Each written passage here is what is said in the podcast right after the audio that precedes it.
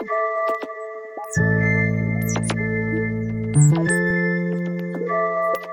you.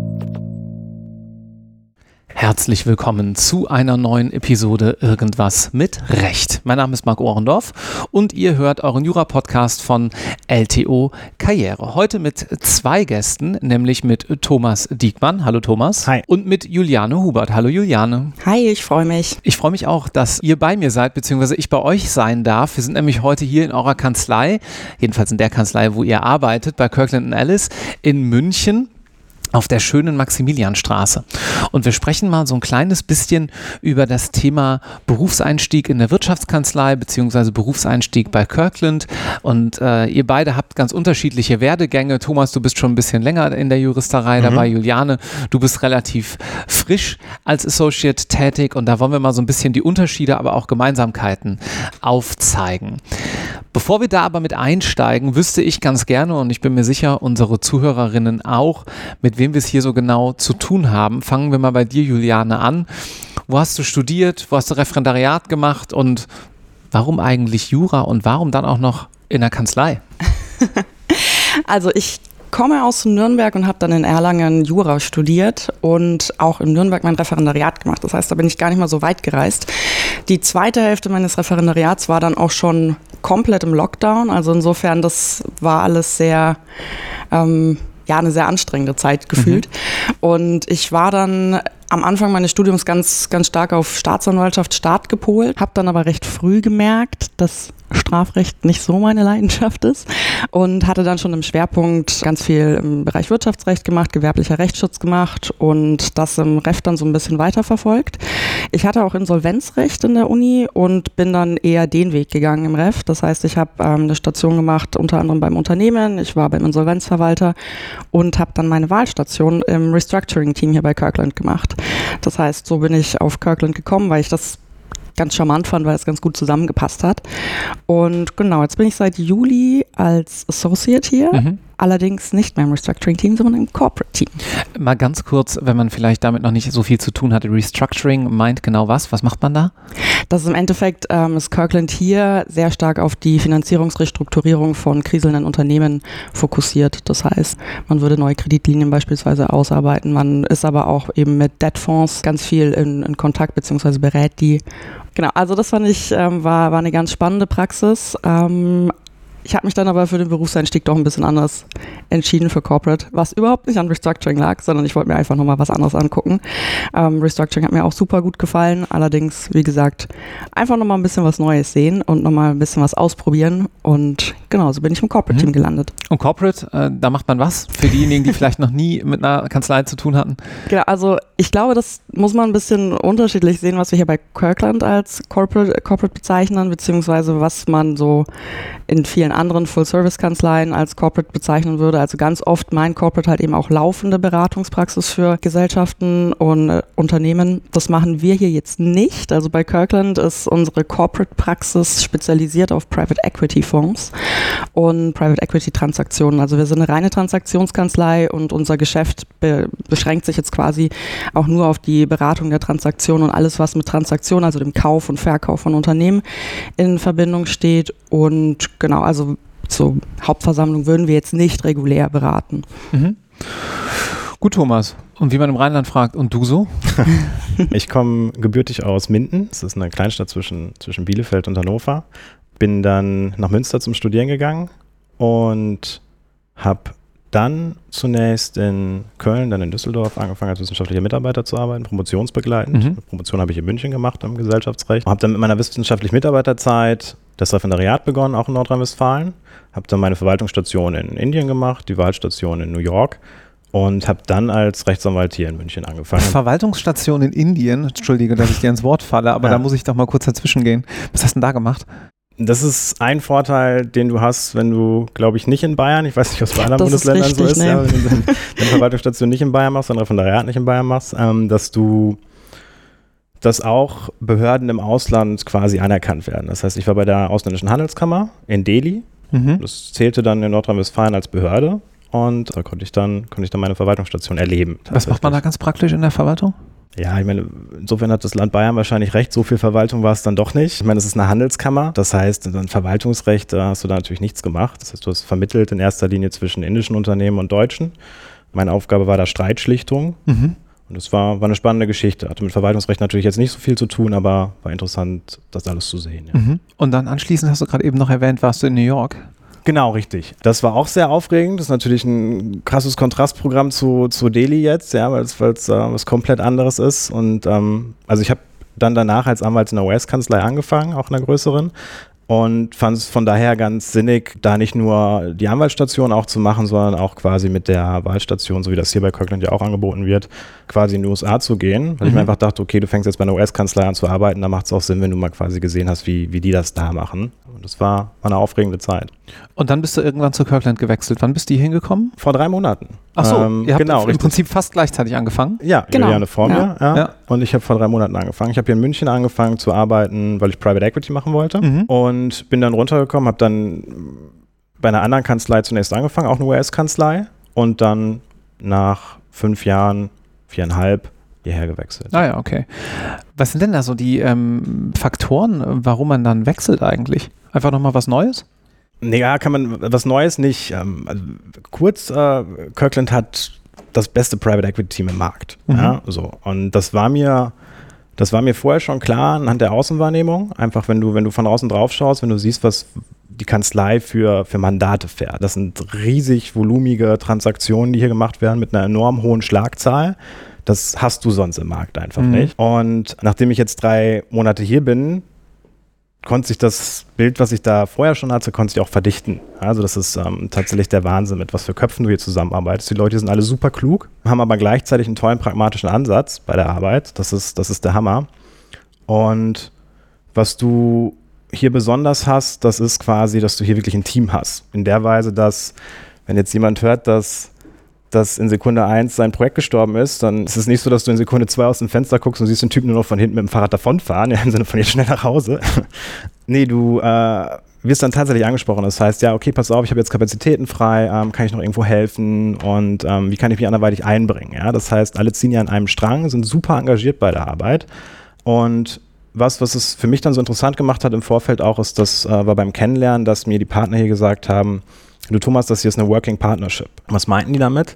Dass das, was ich gerade gesagt habe, dieses Engagement, dass alle wirklich voll dabei sind, das gilt jetzt nicht nur für Associates, sondern das geht hier bis in die Partnerriege hoch. Das heißt, selbst der, der Equity-Partner also die, die bei, ganz, bei uns ganz oben angesiedelt sind, die ziehen hier nachts mit durch. Ja, das heißt, wenn wir hier bis 1 und 2 Uhr sitzen in der Nacht und arbeiten, dann sind die Equity-Partner mit dabei und sind für dich erreichbar für deine Fragen, sind für den Mandanten verfügbar und machen die Produkte mit dir fertig. Und das ist eine ganz einfache Frage, die du dir die du dir quasi als Bewerber stellst oder wenn du jetzt irgendwo schon Anwalt bist, die du dann stellen kannst, wie ist es bei dir? Ich meine, Marc sagt selbst, wenn du, wenn du nachts irgendwo um 1, 2 Uhr sitzt, ja, oder jetzt irgendwie am Wochenende und was ist da mehr für dich motivierend, wenn du weißt, okay, dein Partner ist um 6 Uhr nach Hause gefahren, hatte einen schönen Abend und liegt jetzt schon im Bett, ja, oder am Wochenende hält sein Glas Wein in die Sonne oder sowas und du sitzt da oder der sitzt halt irgendwie im Büro weiter oder auch zu Hause am Rechner, whatever, und arbeitet halt mit dir und macht es mit dir fertig. Mhm. So, und das ist halt einfach ein Punkt, das ist eine Entscheidung, die du für dich triffst. Ja? Wenn du sagst, pass auf, okay, was bin ich bereit zu geben? Was fordert mein Umfeld von mir? Und sind auch die Leute, mit denen ich arbeite, bereit, diesen Einsatz zu bringen oder sowas? Und wenn du, wenn sowas für dich wichtig ist, dann, ähm, dann äh, ist das ein Punkt, der stark motivierend ist. Mhm. Ja? Juliane, wie würdest du deine ersten Monate beschreiben in der Kanzlei? Die waren aufregend, die waren, glaube ich, also waren wirklich sehr, sehr aufregend. Das hängt natürlich auch immer so ein bisschen davon ab, wann man einsteigt. Ähm, Transaktionsgeschäft ist natürlich einfach von seiner Natur aus her sehr wellenförmig. Also es gibt viele Auf und Abs und ich hatte halt gerade das Glück einzusteigen, als zwei Transaktionen kurz nacheinander losgegangen sind. Das heißt, ich habe in meinen ersten sechs Wochen ganz, ganz viel gesehen, ganz viel erlebt, ganz viel lernen dürfen. Mhm. Das war super spannend zu sehen. Es war dann aber auch ähm, natürlich aufregend, das war anstrengend. Aber ich muss sagen, ich bin super froh, wie es gelaufen ist. Also für mich war das, war das ein idealer Einstieg, hätte ich mir gar nicht besser vorstellen können. Also es hat im Endeffekt bei mir angefangen. Du hast dann immer so zwei Tage pro forma IT-Schulung. Und genau, Montag ging es dann los. Und dann hieß es, hier ist der Deal und there we go. Und das war dann ganz, ganz, ganz, ganz spannend. Also es war für mich das erste Mal, dass ich mich dass ich, wie gesagt, auf einem, auf einem Deal selbstständig was gemacht habe. Ähm, ich ich habe dann da angefangen, es war ein Public Deal, also Public Takeover.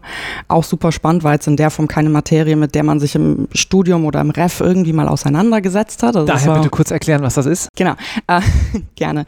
Es ist bei uns im Endeffekt so, wie gesagt, wir beraten Private Equity Fonds und ähm, du kannst dann einerseits eben nach der Mandantenstruktur differenzieren, halt sagen so, hey, das ist ein Fonds, das ist Private Equity, so labeln wir das. Mhm.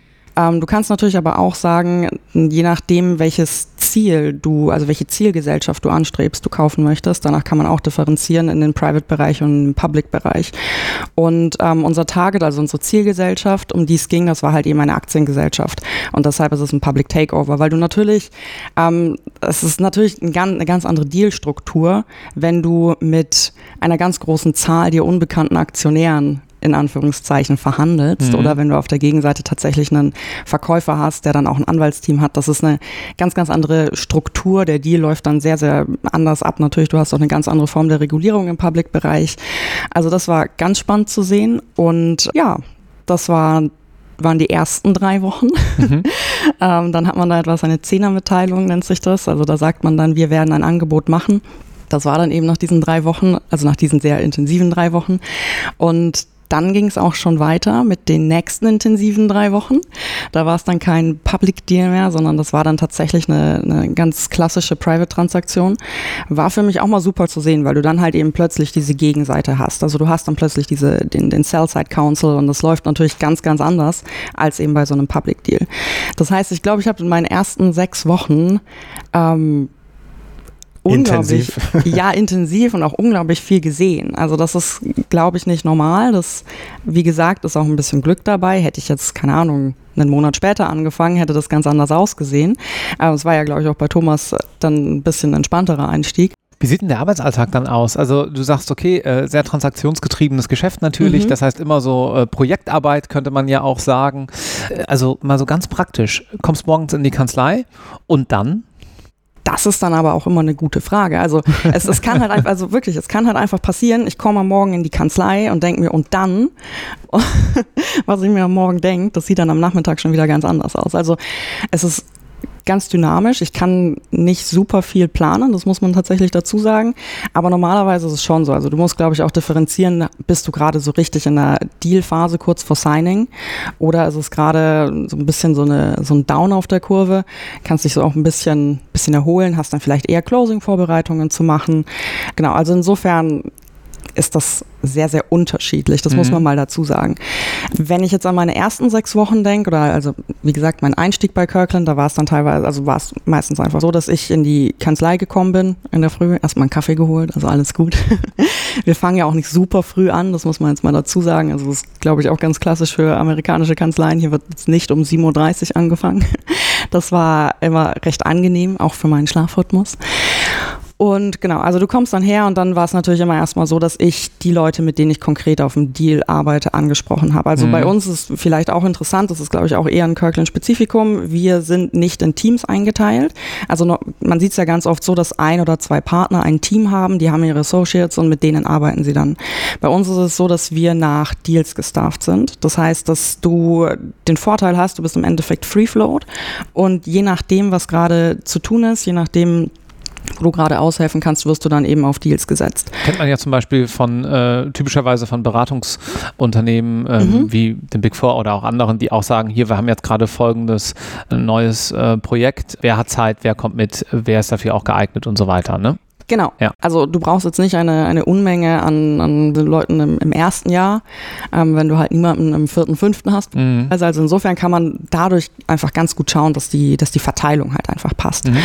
Und genau, dann würde ich immer mein Deal Team quasi ansprechen und einfach sehen, was gerade zu tun ist. Also so, eine typische Aufgabe, die man halt dann relativ zügig am Anfang auch selber machen kann, ist beispielsweise der Kauf von einem Transaktionsvehikel von der Vorratsgesellschaft. Und ähm, genau, das ist ganz spannend für, für mich zu sehen gewesen, weil du kannst dann halt auch einfach schon so kleinere Dokumente vorbereiten und da dann einfach ganz gut helfen. Dass du jetzt im ersten Berufsjahr nach zwei Wochen nicht unbedingt ein SPA aushandelst, ist glaube ich auch klar. Also Kaufvertrag aushandelst. Genau, aber so Kleinigkeiten kann man ganz gut selber machen. Mit selber machen meine ich jetzt nicht, ich laufe da los und, und ähm, kaufe da fröhlich irgendwelche Gesellschaften zusammen, sondern das ist natürlich, ich habe immer jemanden gehabt, der draufgeschaut hat, ich habe immer jemanden gehabt, der sich das noch mit angeguckt hat und genau, aber ich konnte halt ganz viel selber vorbereiten, ganz viel Kommunikation nach außen halt eben auch schon selbstständig wahrnehmen und ja, das war ganz spannend mhm. und das ist natürlich auch also daran der Vorteil ist, du kannst halt einfach schon selbstständig sehr früh einen eigenen Workstream übernehmen. Also sozusagen eine, ein eigenes Teilprojekt in diesem großen mhm. Projekt. Wie gesagt, es guckt immer jemand drauf. Viel kaputt machen kann man, glaube ich, dann noch nicht so. Aber du hast halt einfach schon so ein bisschen eine eigene Verantwortung. Du hast ein eigenes Arbeitsprodukt am Ende, das liest sich dann auch so, wie du es halt eben geschrieben hast. Also du hast quasi ein eigenes Arbeitsprodukt, für das du deine, die komplette Verantwortung übernimmst. Und wenn das gut ist, dann, dann fällt das auf dich zurück, aber eben auch genauso, wenn da eben Sachen nicht passen. Und ja, das war ganz spannend zu sehen. Und was ich vor allem, also ich meine, im Gegensatz zum Referendariat, da hast du halt einfach immer das, das Problem, du schreibst da ganz viele Probeklausuren und dann schreibst du mal so ein Übungsurteil und dann machst du mal einen Entwurf für etwas. Aber irgendwie, das, das ist alles immer nur so, dass das, das erreicht quasi nie den Rechtsverkehr in Anführungszeichen. Mhm. Und das war jetzt halt eben mal anders. Mhm. Also ähm, beispielsweise für mich, der Kauf meiner Vorratsgesellschaft, das, das war, ist, ist eine auf die Transaktion bezogen ein ganz, ganz kleiner Teil. Aber trotzdem war es halt für mich super spannend zu sehen, so hey, ich, ich durfte da jetzt mal loslaufen, habe meine Gesellschaft gekauft, das ist meine kleine Bitco und die kann jetzt Sachen machen und die nimmt am Rechtsverkehr teil. Das ist super spannend für mich zu sehen. Also ich, ich ähm, finde das, das ist für mich, eine, natürlich ist das eine Kleinigkeit, aber für mich ist das halt einfach im Vergleich zum Ref zu immer nur Probe, immer nur Übung, immer mhm. nur, das schaut dann nochmal irgendwie am Ende jemand drüber und dann wird das noch fünfmal überarbeitet und dann ist das irgendwie, ja, also ich will jetzt nicht sagen, ja. dass meine Urteile nicht irgendwie praxistauglich gewesen wären. ähm, Sag mal, ähm, in diesem Gesamtzusammenhang von wegen äh, Staffing von Teams, äh, mhm. Zusammenarbeit innerhalb der Kanzlei, äh, zwei Fragen. Erstens, ich glaube, wir müssen den Zuhörern noch mal einen kleinen Einblick geben und ich weiß es nämlich auch nicht. Ich bin nämlich heute, heute Morgen bei euch hier reingelaufen, mhm. Äh, in den, wo sind wir hier gerade, fünften Stock, glaube ich, mhm. gefahren und jetzt sitze ich hier mit euch. Wie groß seid ihr eigentlich hier in München? Wie viele ähm, Berufsträger habt ihr hier ungefähr im Büro? Klassischerweise über alle vier Teams verteilt. Also wir haben vier Praxisgruppen, mhm. kann man ja auch erstmal vorwegstellen. Ähm, Corporate ist damit die größte Praxisgruppe. Wir haben noch ein Restructuring-Team, wir haben ein Finance-Team und wir haben ein Tax-Team. Mhm. Und insgesamt Berufsträger sind wir, ich würde denken, immer so im Schnitt zwischen 35 und 40. Ja. Sowas mit Dreh. Ja. Okay. Sie haben ein recht großes Private Equity Team mit 20 Anwälten, mhm. davon acht Partner. Mhm. Und in der Tat, aber das ist natürlich eine, eine globale Einheit, so muss mhm. man das auch sehen. Sind, äh Aber auf der anderen Seite ja jetzt auch noch kein Hochhaus äh, voll mit Anwälten von einer Kanzlei, ne? sondern noch irgendwie auch für euch wahrscheinlich ganz gut überschaubar. Man kennt sich vermutlich auch noch komplett innerhalb richtig, des Richtig, richtig. Also man, man kennt die Anwälte untereinander. Ähm, wir kennen aber auch das Staff. Das finde ich auch super angenehm. Also sozusagen die Assistenten, ähm, Assistentinnen, wir kennen das IT-Team. Es ist jetzt nicht so, dass mir hier ständig jemand über den Weg läuft und ich denke mir, wer war das jetzt? Wer hat mich mhm. da jetzt gerade gegrüßt. Also das passiert nicht, das finde ich super angenehm. Mhm. Und wie würdet ihr ansonsten so, Thomas, das Verhältnis äh, zwischen Associates und Partnern äh, beschreiben? Ich glaube, das Spezifische hier ist, dass du super flache Hierarchien hast. Also mhm. das ist tatsächlich so. Zum einen ist es so, wie, wie Johanna gerade beschrieben hat, dass du dass es nicht so ist, dass du quasi so die Kette hocharbeitest, ja, dass du vom First zum Second zum Third Jahr arbeitest, bis es dann irgendwann beim Partner ankommt oder so. Also in der Tat, jeder übernimmt hier seine eigenen Aufgabenbereiche, hat sofort Verantwortung und hat auch sofort das Exposure, dass er, dass er mit dem Mandanten kommunizieren kann. Natürlich je nach, nach ähm, Seniorität ähm, auch begleitet von, von Leuten, die da schon mehr Erfahrung haben. Das andere ist, dass ähm, du auch auf höherer Senioritätsebene unmittelbar mit den Partnern zusammenarbeitest. Das heißt, gleich wo du bist, ob du Junior bist oder Senior bist oder Mid-Level, du hast immer Kontakt zum gesamten Team und du bist auch immer in der ganzen Transaktion drin. Ich glaube, das ist was Besonderes hier, dass du, dass du nicht nur deinen kleinen Ausschnitt für dich hast, sondern dass du immer das gesamte Bild dessen hast, was da eigentlich gerade passiert. Das ist in anderen Einheiten nicht so. Da kann es durchaus sein, dass, dass dir irgendeine Aufgabe zugeteilt wird und du weißt eigentlich gar nicht, was du da im Großen und Ganzen machst. Das ist aber ausbildungstechnisch schlecht, weil mhm. du irgendwann möchtest, dass die Leute, dass die Leute auch andere Aufgaben übernehmen. Außerdem ist es viel motivierender, wenn du bei der Arbeit bist und du sagst dir, okay, ich weiß eigentlich, was da gerade passiert. Dementsprechend ist die Hierarchie hier sehr flach, weil jeder, wie gesagt, diesen eigenen Aufgabenbereich hat, der dann, der dann quasi in das Gesamtprodukt aufgeht. Und auch ansonsten gibt es hier keine, keine Berührungsängste zwischen Partnern und Associates. Du musst dir vorstellen, dass, ähm, dass die Partnerschaft bei Kirkland im Ganzen, ich glaube, wir haben so Durchschnittsalter, ist glaube ich so zwischen 36 und 48 oder sowas im Schnitt. Also ist verhältnismäßig jung. Mhm. Und das merkst du natürlich auch in der alltäglichen Arbeit. Ja, das ist was anderes, als wenn jetzt dein Partner irgendwie schon, schon ähm, ein bisschen älter ist und nicht mehr so den Zugang vielleicht zu, zum, zum Team hat, den zu jetzt den jemand, jungen Leuten da. den jetzt jemand vielleicht hat, der ja, der, der ein bisschen jünger ist. Ja, und das ist, das ist auch für die Dynamik was ganz anderes und dementsprechend ähm, äußert sich das natürlich hier auch im, im Zusammenarbeiten. Ne? Mhm. Wie sehr ist das denn, du hast es gerade eben angesprochen, dass ihr natürlich eine globale Einheit seid, eine globale Kanzlei mit amerikanischem äh, Background, also eine klassische Law Firm, wenn man so will. Mhm. Mhm. Wie sehr merkt ihr das? Also sowohl, ich sag mal, kanzleiintern, aber auch in den Mandaten? Also ich glaube, kanzleiintern kann man schon sagen, dass es auf jeden Fall ein Vorteil ist. Also du hast halt quasi im Hintergrund halt diese wirklich riesige Einheit, eben mit entsprechender Ausstattung, insbesondere halt eben was, was die Ressourcen angeht, was die IT angeht, was das Staff angeht. Das heißt, da hast du eigentlich schon eine Top-Ausstattung, was bei einer Einheit, also wären wir jetzt unsere 40 Mann und hätten diese Anbindung an USA, an die USA nicht, dann würde das, glaube ich, nochmal ganz, ganz anders aussehen. Ja, das wäre mhm. überhaupt nicht vergleichbar. Ja, ja in der Tat. das ist ja. sehr, sehr angenehm. Du hast aber halt eben auch gleichzeitig nochmal den Charme sozusagen von einer kleineren Kanzlei, also klein, ne, in Anführungszeichen. Und ansonsten, was die Arbeit angeht, ich glaube, da kann man auch einfach sagen, also erstens, die Mandanten sind international und was immer englischsprachig ist, sind die Arbeitsprodukte. Also natürlich hast du es mal, dass du zum Notar hier gehst in Deutschland und dann muss das natürlich auf Deutsch sein oder beziehungsweise ist dann halt bei uns immer bilingual. Aber ansonsten ähm, die, die Kaufverträge oder Shareholders Agreements, das ist auf Englisch. Mhm. Und insofern darf man da, glaube ich, keine Berührungsängste zu der Sprache haben. Äh, das das wäre tatsächlich ein Problem. Also da, da muss man, glaube ich, einfach ein Grundinteresse haben. Es ist jetzt auch nicht so, dass wenn man hier anfängt und sagt so, hey, ich, ich kenne jetzt die ganzen äh, Fachtermini kenne ich jetzt noch nicht, jetzt kann ich hier nicht anfangen. Also das ist auf gar keinen Fall der Fall. Also wirklich so Learning by Doing, das, das kriegt man dann mit, das kriegt man auf dem Weg mit. Ähm, Im schlimmsten Fall guckt man halt mal nach, was das heißt, denn, wenn einem ein Begriff nichts sagt. Aber genau, ansonsten, das ist, glaube ich, so der internationale Teil unserer Arbeit. Ja, voll. Also, wie Juliane gesagt hat, Kirkland ist die umsatzstärkste Kanzlei der Welt. Und das, das, ist, das ist eine Maschine, das ist ein Riesenapparat. Und wir sind hier in der Tat in unserem Büro verhältnismäßig klein dabei, mhm. ja, was, was den Charme hat von beiden Seiten, dass du einmal in dieser großen, großen Kanzlei arbeitest und auf der anderen Seite dann in so einer verhältnismäßig kleinen Einheit hier in, in München. Und das merkst du schon. Das merkst du einmal an der Mandate. Das sind, du musst dir vorstellen, entsprechend der Kanzleigröße unsere Mandanten, das sind die größten Private Equity Häuser auf der Welt.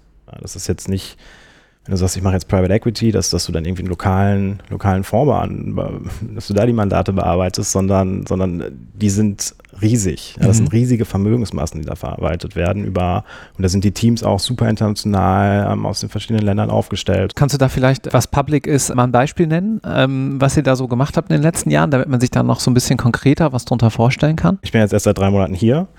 Da, wo ich mitarbeiten durfte, das war das Erwerbsangebot ähm, für die Alstria Office Reiter G, unsere Mandantin Brookfield. Die hat angekündigt, ein Erwerbsangebot zu machen.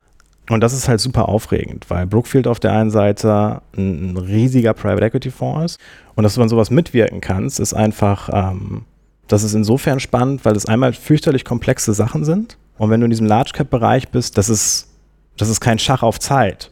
Du verstehst, was ich meine. Das mhm. heißt, dass du wirklich jede Frage in so einem Projekt vollständig aufklären musst und vollständig bearbeiten musst und mit einer Genauigkeit vor gehen muss, dass dir da keine Fehler passieren. Ich meine, da, da darfst du jetzt keine Angst vor haben oder sowas. Du hast ein riesen Team, was darauf arbeitet und alle sind da irgendwie voll into und passen auf, dass da nicht schief geht. Aber man muss sich immer die, vor Augen halten, dass das, was man da gerade macht, ähm, wirtschaftliche Bedeutung hat. Das heißt, wenn da irgendwo was falsch läuft, dann ist das nicht irgendwo, dass dann, okay, da wird so eine Rechtsstreitigkeit übersehen, da fehlen jetzt irgendwo 30.000 Euro oder sowas.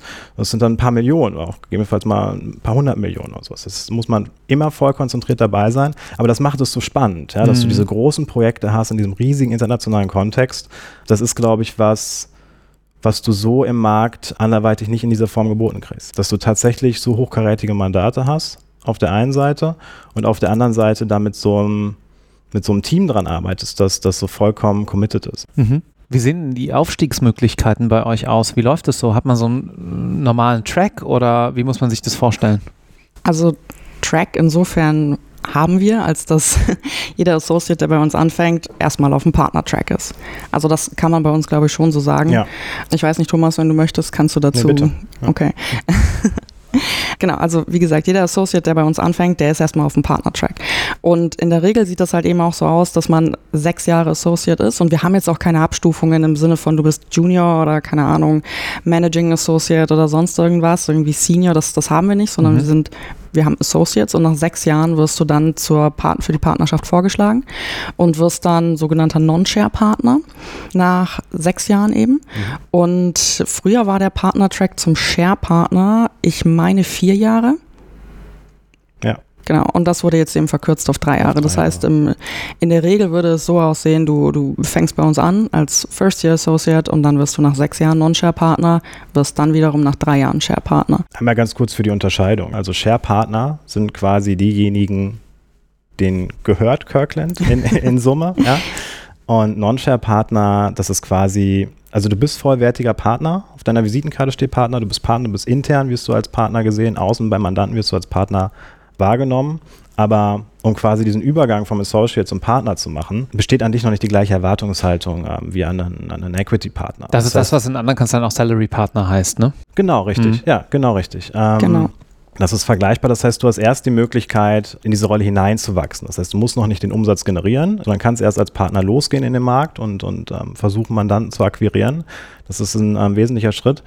Ganz besonders ist auch für Kirkland, dass nach diesen sechs Jahren, die du hier bist, das ist ein Automatismus. Das heißt, du wirst automatisch bei Kirkland zum Partner. Das heißt, wenn du hier als Junior anfängst und dich entsprechend deiner Arbeit quasi mitentwickelst und ähm, den das Leistungsvermögen aufweist, was, was du was unserem Standard hier entspricht. Ja? Das heißt, das heißt, du hast die entsprechenden Kenntnisse und Fähigkeiten entwickelt und ähm, du hast auch die entsprechende Motivation dazu, ihr Partner zu werden, dann ist das ein automatischer Schritt, dass du nach sechs Berufsjahren hier zum Partner wirst. Und das ist was ganz Besonderes, weil du musst dir vorstellen, okay, ich komme aus dem Studium, habe mir super viel Mühe gegeben die ganze Zeit und jetzt komme ich in diese Kanzlei und ich brauche keine Berührungsangst haben, weil ich darauf vertrauen kann, dass was, was ich bisher gelernt habe. Ja? Ich meine, es wird mir bescheinigt, ich kann das, was ich da mache. Ja? So, und jetzt ist mein Englisch auch in Ordnung, haben wir gerade drüber gesprochen. Und dann kommst du in diese Kanzlei und du musst eigentlich kein spezifisches Wissen mitbringen, ja, sondern einfach nur die Motivation und ähm, das, was du, was du, dein allgemeines juristisches Verständnis, was du ja bewiesen hast, was du schon hast, und da kannst du drauf vertrauen. Und dann arbeitest du hier sechs Jahre an diesen hochkarätigen Mandaten mit und dann wirst du Partner. Und halt nicht irgendwo, sondern du wirst Partner in der umsatzstärksten Kanzlei der Welt. Ganz automatisch. Und das ist was, das kann dir, das kann dir niemand so im Markt bieten. Weil das ganz Besondere daran ist, dass du es nur durch Leistung schaffen kannst. Und das sind so Fragen, die musst du mit im Bewerbungsgespräch nehmen. Das heißt, wenn du, wenn du irgendwo sitzt und du wirst interviewt, stell einfach mal eine Gegenfrage. Ja, oft ist es ja so, dass Bewerber dann immer sagen, oh, ich möchte einen guten Eindruck machen oder sowas. Nee, so ist der Markt gerade nicht. Das heißt, du kannst, wenn du ein gutes, gutes Examenszeugnis in der Hand hast, dann kannst du das Selbstbewusstsein haben und sagen, okay, ich gucke mir jetzt die Läden an, ich kriege eine Stelle und ich kriege eine gute Stelle. Ja? Und Mhm. deswegen kannst du auch den Anspruch haben und dich da reinsetzen und sagen, wie sind bei euch die Karriereperspektiven? Wird bei euch jeder zum Partner? Und dann fangen sie alle an zu lachen und sagen, nee, natürlich wird nicht jeder Partner oder sowas. Ne? Warum? Weil das in anderen Läden halt auch viel davon abhängt, was es für eine Politik da gerade ist. Das heißt, es hängt davon ab, was für, für was für einen Partner arbeitest du, ähm, was für einen Umsatz generiert der. Und das sind so Faktoren, die kannst du eigentlich gar nicht beeinflussen, beziehungsweise es ist unheimlich aufwendig, wenn du neben deiner eigentlich sowieso schon sehr anstrengenden Arbeit noch dafür Sorge tragen musst, dass du dich irgendwie, irgendwie so durchwuselst. Ja? Ellenbogen hier, Politik da, bin ich jetzt beim Richtigen da auf dem Mandat oder sowas, oder brauche ich vielleicht noch einen anderen Partner, der mich irgendwie für mich begeistern kann oder sowas. Das ist hier nicht. Du kommst Mhm. hier hin, du arbeitest mit, brauchst natürlich entsprechende Fähigkeiten. Ja, ich meine, das ist ja klar. Wir haben einen hohen Qualitätsstandard, das musst du leisten können. Aber das ist ja nicht so, dass du das nicht irgendwie lernst. Ja, das, du wächst ja mit deinen Aufgaben hier. Und dann wirst du Partner. Und ich meine, dann hast du drei Jahre Zeit, quasi diesen Sprung zum Equity-Partner zu machen. Was dann natürlich nochmal eine andere Frage ist. Aber erstmal bist du Partner, wie gesagt, in der umsatzstärksten Kanzlei der Welt. Und das durch Leistung, ohne Politik. Und das ist ein Versprechen, das kann dir, kann dir im Markt kein anderer geben. Abschließend würde ich von euch gerne noch wissen, was ihr Referendarinnen, wissenschaftlichen Mitarbeiterinnen und Studierenden raten würdet, so nachdem ihr jetzt euer Studium hinter euch gebracht habt und äh, die ganze Ausbildung, äh, Thomas, bei dir ist natürlich schon ein bisschen länger her, Juliane, bei dir ist die Erinnerung noch ein bisschen frischer. Nicht ganz so lang her, Ja. ja, ist richtig. Was würdet ihr raten? Also der eine Tipp, wie man irgendwie noch ein bisschen besser vielleicht durchkommt. Meinst du durchkommen im Sinne durchs, durchs Studium oder? Durchs, äh, ja, durch dieses ganze System, ja. Also durchs äh, Studium, durchs Referendariat. Was hättet ihr vielleicht anders gemacht? Was hat sich total gut bewährt für euch? Also womit ich immer ganz gut gefahren bin, ist, glaube ich, einfach neugierig zu bleiben. Ich war nicht, also wie gesagt, ich habe ja angefangen, dachte mir, ich werde Staatsanwältin. Und nachdem ich dann gemerkt habe, so hey, das, das taugt dir nicht, stand ich ja da, dachte mir so, okay, Jura gefällt mir, mir macht das Studium Spaß, aber was am Ende, also was, was mache ich am Ende damit? Das war für mich dann eine, eine recht offene Frage und ich bin da auch immer mit, mit ja, recht open-minded sozusagen rangegangen. Ähm, hat man ja eben auch, glaube ich, gemerkt. Ich habe mir so ein paar Sachen angeschaut. Ich habe beispielsweise meinen Schwerpunkt im gewerblichen Rechtsschutz gemacht. Ich habe ähm, mir ein Unternehmen angeschaut, habe mir daneben das Insolvenzrecht bzw. Restrukturierungspraxis angeschaut. Jetzt bin ich im Corporate und da irgendwie auch drauf hängen geblieben. Ich bin da super glücklich mit meiner Wahl bisher. Aber ich glaube, im Endeffekt war es halt einfach immer so ein bisschen diese Offenheit. Nicht zu denken, so, hey, ich, ich habe da jetzt mal eine Sache gefunden, die gefällt mir, die kann ich gut, das muss das jetzt sein, sondern das einfach auch immer so ein bisschen zu überdenken, zu reflektieren, so passt das jetzt wirklich zu mir. Und mehr als ausprobieren kann man nicht. Und ich, ich muss auch sagen, es macht jetzt nochmal einen ganz, ganz großen Unterschied zwischen Referendariat und Berufseinstieg. Das heißt, was mir im Ref gefallen hat, ist nicht zwingend so, dass einem dann im Job auch noch gut gefällt. Insofern, man, man muss da einfach mal was ausprobieren. So, wenn du, wenn du einen Job anfängst, du heiratest ja nicht und ne, selbst wenn. kann man auch immer noch, kommt man auch immer noch raus. Aber es ist schon so, dass du, du überlegst dir was was du machen möchtest. Und ich glaube, da darf man sich nicht so drauf versteifen. Also man darf auch nicht enttäuscht sein, wenn man merkt, so, das passt vielleicht doch nicht so oder das ist doch nicht das, was ich mir vorgestellt habe. Und das ist, glaube ich, ganz, ganz wichtig, da einfach immer offen zu bleiben und reflektiert zu bleiben und interessiert zu sein. Und das kommt natürlich auch immer ein bisschen darauf an, welchen, welchen Anspruch man an seine Arbeit hat. Ich persönlich, mir, mir war das immer wichtig, mir war das in der Schule immer wichtig, mir war es im Studium immer wichtig. Im Endeffekt verbringt man halt einfach wahnsinnig viel Zeit mit der Arbeit. Und da ist es mir persönlich halt einfach immer unglaublich wichtig gewesen, dass das, was ich mache, dass mich das begeistert, dass ich nicht jeden Morgen aufstehe und mir denke, so Gott, wann ist 17 Uhr, wann kann ich nach Hause gehen? Das ist nicht der Anspruch, den ich an meine Arbeit habe, sondern ich möchte mich dafür begeistern, ich möchte daran Spaß haben und ich möchte vor allem auch mit Leuten zusammenarbeiten, bei denen ich sage so, hey, das passt. Und das ist auch das, was Thomas gemeint hat. So, ähm, hier, hier geht niemand, wenn man sagt, ich Hilfe, ich bin unter Wasser, dann, dann wird man hier nicht allein gelassen. Ich, ich hatte noch nie die Situation, dass ich mir gedacht habe, ich stehe vor einer Frage und um Himmels Willen, ich weiß nicht, wie ich sie lösen soll. Ich habe niemanden, den ich fragen kann. Ich, es ist niemand erreichbar für mich, sondern ich hatte immer ein Team im Hintergrund, was mir geholfen hat. Und ich war nie alleine mit, irgendeiner, mit irgendeinem Problem oder irgendeiner einer Fragestellung, bei der ich eben nicht weitergekommen bin. Und das ist für mich ganz, ganz wichtig. Ich möchte eben wenn ich in der Früh in die Arbeit gehe, dann möchte ich mich auf den Tag freuen, weil ich einfach weiß, dass das ist ein großer Teil meines Lebens und wenn man ehrlich ist, ist das in fast jedem juristischen Beruf so. Das ist nicht nur in der Großkanzlei der Fall. Also selbst wenn ich zur Staatsanwaltschaft gegangen wäre, dann hätte ich mir halt eben dort entsprechend die Mühe gemacht und, und mich angestrengt. Oder wenn ich jetzt in einer anderen, in einer kleineren Kanzlei wäre, dann wäre da jetzt sicherlich auch nicht gesagt, so um 17 Uhr lasse ich den Stift fallen. Also ne, gerade wenn du in der Strafverteidigung bist beispielsweise, dich ruft jemand an, Hilfe, ich wurde festgenommen, dann sagst du ja nicht, ja, sorry, ich habe Feierabend. Also insofern ist, glaube ich, fast jeder juristische Beruf erfordert halt einfach so ein bisschen eine Form von Commitment. Und wie gesagt, wenn ich wenn ich in die Arbeit gehe, dann möchte ich, dass mich das begeistert, eben weil ich viel Zeit damit verbringe. Hm. Und bisher tut's das und darüber bin ich super froh und ich arbeite auch unglaublich gerne mit den Leuten zusammen. Also ich, ich freue mich tatsächlich einfach in der Früh in die, in die, Arbeit zu gehen und ich freue mich darauf, mit den Leuten zusammenzuarbeiten und ich habe jetzt dank unseres Free Float Modells quasi mit fast jedem im Team zusammengearbeitet und genau, also insofern es hängt natürlich davon ab, welchen Anspruch man an die Arbeit hat. Aber für mich war, war es einfach immer wahnsinnig hilfreich, interessiert und offen zu bleiben. Ja, das finde ich fürchterlich wichtig. Ich meine, du hast nach dem Jurastudium noch so viel Zeit, diese Phase, egal was man dann macht, ja, ob man man irgendwie erstmal ein bisschen arbeiten möchte als wissenschaftlicher Mitarbeiter, Referendariat, ähm, also all das, was du da machen kannst, das ist noch so eine verhältnismäßig große Zeitspanne, bis du anfängst zu arbeiten. Nutz die Möglichkeit und probier halt aus und guck dir die verschiedenen mhm. Sachen an. Du musst jetzt nicht irgendwie sagen, ich brauche jetzt nach dem Studium schon, schon irgendwie einen Track Record an Großkanzleien oder so, damit ich irgendwie ja. eingestellt werde oder sowas. Ähm, wichtig ist, wie Juliane gesagt hat, hab Spaß bei der Arbeit, mach das, was dir Spaß macht. Weil dazu wäre mir mein Leben halt auch echt viel zu schade, ähm, wenn, ich, richtig, wenn, ich, ja. wenn, ich, wenn ich jetzt irgendwo immer hingehen müsste und hätte ich keine Lust drauf. Das heißt, du hast dich für einen Beruf entschieden und such dir in diesem Spektrum oder was du damit machen kannst oder whatever, such dir das, was dir am meisten Freude bereitet. Und darauf sollte dein Fokus erstmal liegen. Ja? Also nicht irgendwie, was muss ich machen, damit ich toll Karriere machen kann. Ich weiß nicht, ob das der Maßstab sein sollte, sondern nutzt die Zeit wirklich und guck dir alles an und find heraus, was dir Spaß macht. Und selbst wenn du dann in einem Beruf angefangen hast, wie Juliane gesagt hat, ähm, ist das, das noch nichts Verbindliches. Du kannst immer noch irgendwie dich umentscheiden.